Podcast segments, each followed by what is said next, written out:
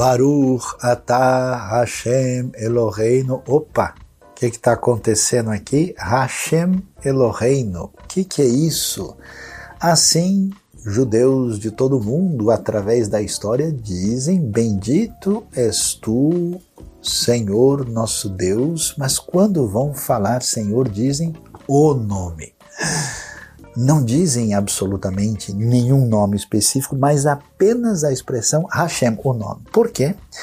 Porque Deus, na sua manifestação, é tão extraordinário, tão sagrado, tão inacessível, muito além de tudo que possamos comparar, que essa transcendência divina é exatamente manifesta pelo fato de que ele tem um nome impronunciável o nome que ultrapassa toda a compreensão humana. Ao mesmo tempo, esse nome que excede a compreensão, que nos estabelece a nossa relação com ele na aliança, quando surgem ali, por exemplo, os dez mandamentos na aliança que ele faz com Israel, a gente vai descobrir também que Deus se revela.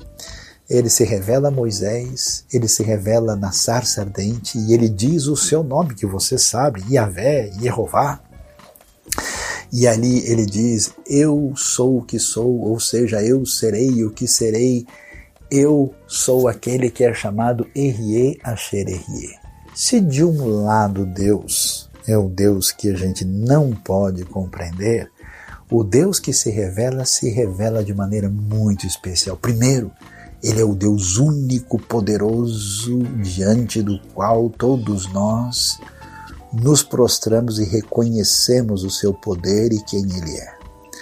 Depois, esse Deus é um Deus muito além do que podemos compreender e diante dele nós nos humilhamos porque a percepção de quem é esse Deus ultrapassa a nossa frágil e limitada razão.